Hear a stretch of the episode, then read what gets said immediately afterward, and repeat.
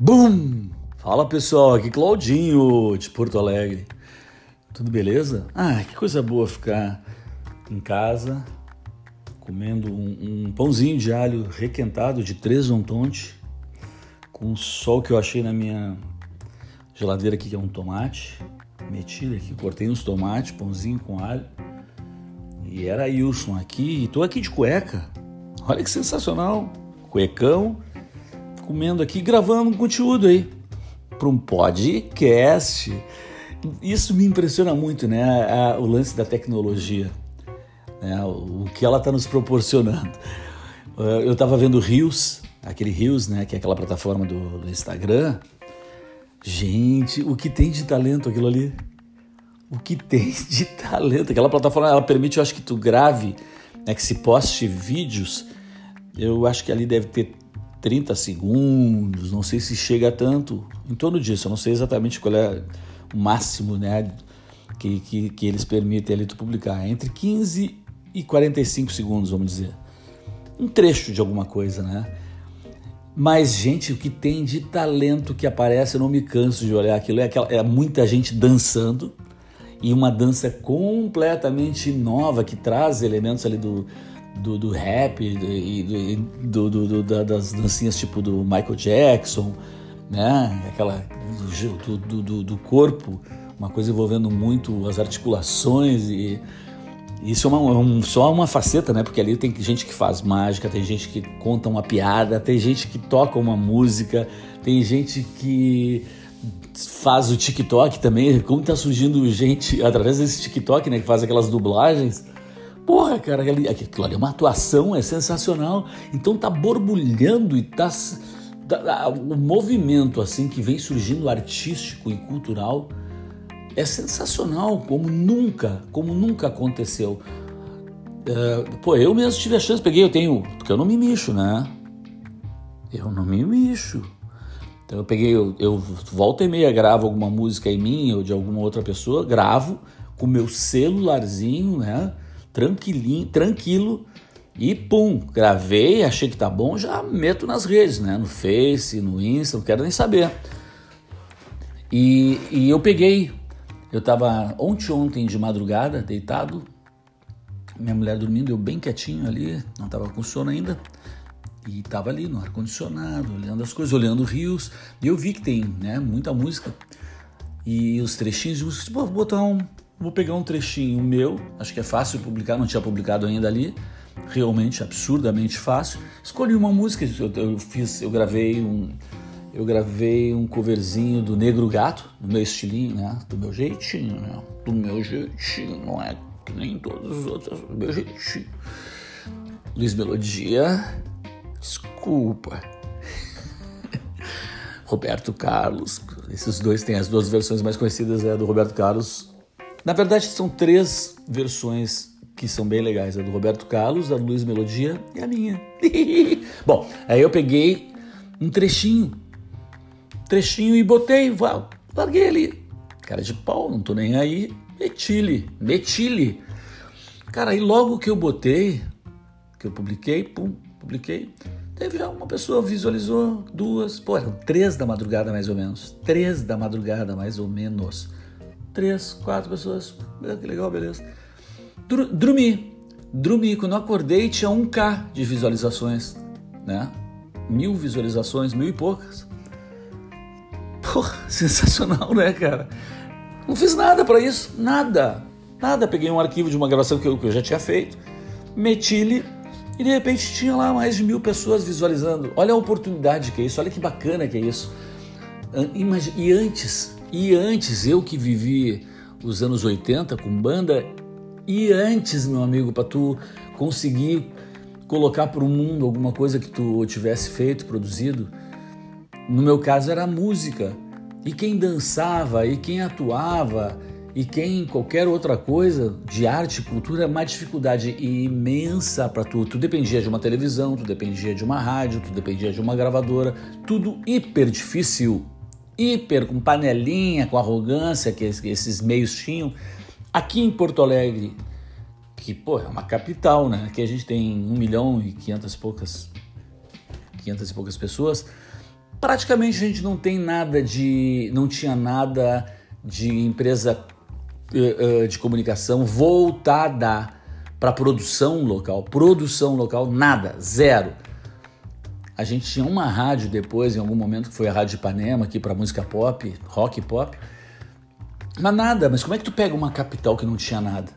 Né? Então a dificuldade, as pessoas ficavam. Por isso, por causa disso, que eu tinha uma teoria, eu tinha uma teoria que é o seguinte. Eu, eu sempre disse o seguinte, porra, cara, cidades para mim com mais de 200, 300 mil habitantes, por, vou dar uma exagerada, tá? Vou exagerar. Agora vou dar uma exagerada para ficar bem claro o que eu quero dizer, o meu ponto, para marcar o meu ponto. Então vou no exagero, no. Mas cidades com mais de 200, 300 mil habitantes têm um potencial para ter um, um, Beatles. Peguei logo a melhor banda de todos os tempos, considerada a melhor banda de todos os tempos, são os Beatles. Eu acho que várias cidades acima de 200, 300 mil habitantes tem, tem gente com esse talento, talento dos Beatles. Tem um George, tem um Paul, tem um Ringo, tem um, um John, só que eles nunca se encontram. Eles nunca se encontram porque não havia como se encontrar. Se tu não tinha lugar para os caras tocarem. Aqui os bares raríssimos, pouquíssimos com show ao vivo, música ao vivo, ao vivo. Nenhum programa quase de rádio, nenhum programa quase de TV. Tu não tinha, tô falando de uma outra época, né? Tu não tinha como, tu não tinha como fazer. Então as pessoas tocavam no seu quarto, não se desenvolviam enquanto artista, né?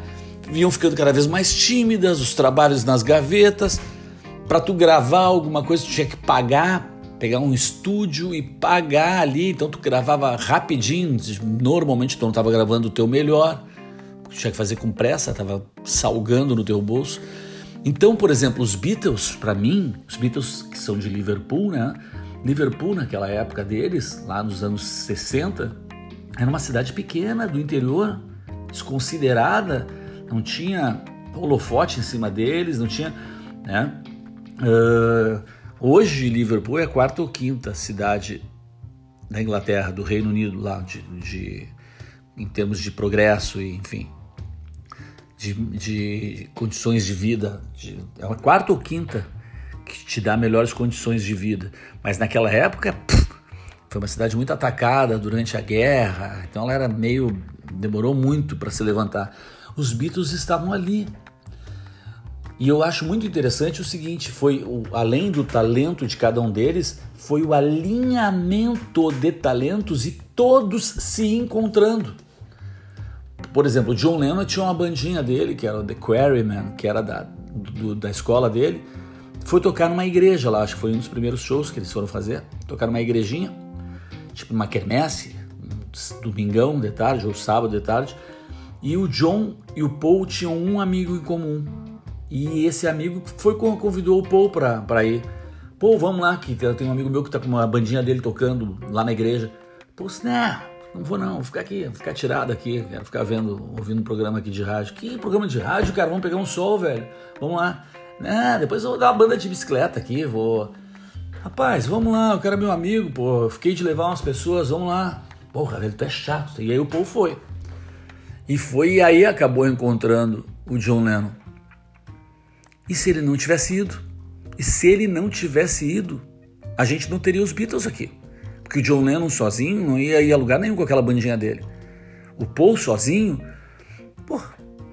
seria um cantorzinho ali, seria uma, mas será que a gente seria, seria famoso?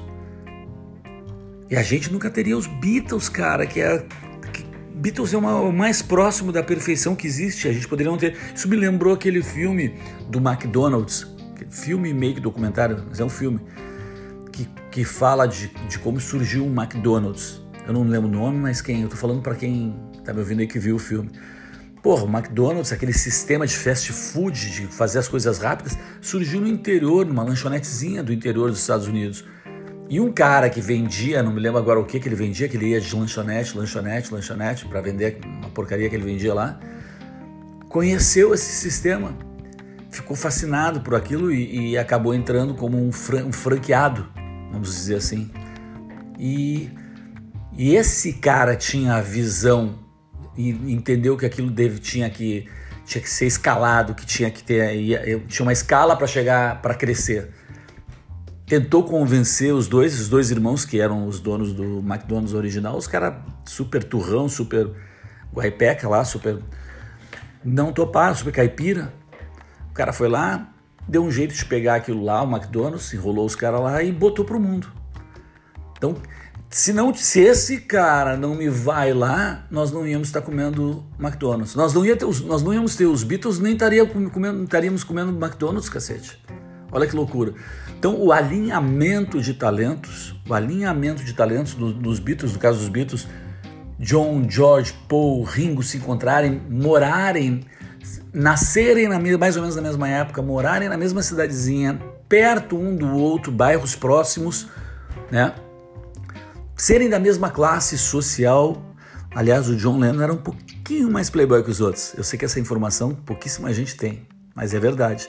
Ele foi criado pela tia dele e ela tinha, ela era um pouquinho mais rica. Ao contrário do que parece, né, que o John Lennon, porque ele era todo rebelde, tudo isso aqui, mas ele era um pouquinho mais playboy que os outros, ele era mais rico que os outros. Mas enfim, do mesmo jeito, eles acabaram se, se encontrando. De alguma maneira tinha. Eles e depois não foi só os quatro quando eles tocavam no Cavern, que eles estavam patinando, eles estavam ficando ali, eles iam ficar uma bandinha famosa, eram já meio famosos, mas dali, Londres estava cagando para Liverpool, não sabia absolutamente nada do que estava acontecendo ali. Eles iam ser uma bandinha dali, entendeu? Mas aí, perto do Cavern, tinha uma loja de discos que era do Brian Epstein, que acabou indo numa hora de almoço. Essa coisa engraçada, né? Eles tocavam, faziam shows no almoço, durante o almoço no Cavern também. Isso é comum, era comum na, na Europa. O, o, Brian, que era um cara já mais velho, eles tinham ali 19, 18, 20, e o Brian já era um cara de 30, 30 e pouco, já era considerado velho, mas foi, foi levado ali, acho que foi alguém que trabalhava na loja disse, vamos ali que eu vou te mostrar uma banda. E ele foi, ficou fascinado e decidiu naquele momento virar empresário, porque ele não era, ele era um dono de uma loja de discos. E graças a eles, a ele, ao Brian Epstein, ele que deu o desenho, o formato que limpou a imagem deles, graças ao Brian Epstein, ele é um, considerado o, quinto, o quarto Beatle, o quinto Beatle. E ele que levou, ele que conseguiu também, ele pegou audições que eles fizeram, gravações e foi tentar vender para as gravadoras. Ninguém quis. E aí vem o sexto Beatle, que é o George Martin, que foi o cara da, da Parlophone, se não me engano é essa. Bom, enfim, foi de uma gravadora. Ele topou mas não é só isso, não é ter topado. Ele tem uma participação fundamental nas músicas, ele é o cara que colocou as cordas. Ele é o cara que sabia traduzir perfeitamente as, a ideia dos, dos, dos quatro. O cara chegava assim, oh, eu quero uma música aqui, mas ela tem que ter um, ela tem que ter um ar assim de parquinho de diversão. Eu quero que tenha esse esse clima de circo. Lá saiu aqui, eu quero que pareça um sonho. E ele sabia fazer, porque ele era maestro. Ele era um super maestro e ele conseguia traduzir. Então, só aqui nós temos quatro Beatles, o quinto Beatle que é o Brian Epstein, que era o empresário, o sexto Beatle que era o George Martin, o produtor. Todos esses caras se encontraram, viviam na mesma época. Esse alinhamento de planetas é uma das coisas mágicas dos Beatles. Por isso que eu digo, talvez qualquer cidade acima de 200, 300 mil habitantes tenham esses talentos, mas eles nunca se encontram. Eles nunca se encontram. Quanto menos oportunidades, quanto menos espaços culturais tem uma cidade, menor é a chance de artistas se encontrarem e fazer grandes trabalhos. Porém, agora, com a era digital, isso mudou. Nós temos espaços culturais abertos, amplos e estão pululando talento, está pululando talento, está borbulhando talento. E o Rios que essa plataforma é um exemplo disso. Tem muito, muito, muito talento. Todo mundo tem oportunidade de mostrar a sua arte, a sua obra para o mundo. Obviamente que tu vai ter que cada vez mais aprender sobre compartilhamento, como tu chega num público maior, enfim. Mas isso é possível fazer pessoalmente. Tu pode fazer isso. Tu não depende de terceiros para conseguir colocar tua arte para a rua se vão assistir ou não vão, porque tem um, como vai aumentar a competição, o que é legal, porque é uma competição sadia, né? É um filtro sadio. O público vai decidindo, porque vai ter muita coisa para ver. Já tem muita coisa para ver. E aí tem uma seleção natural. Ruim era quando era seleção, era pelo, era pelo jabá, né? Era pelo apadrinhamento. Isso era muito ruim. Isso, isso, isso fez com que a cultura e a arte ficassem emperrada durante muito tempo. Agora ninguém segura. Agora ninguém segura. Que bom, que legal. Bora nós então. Beijo. Bum!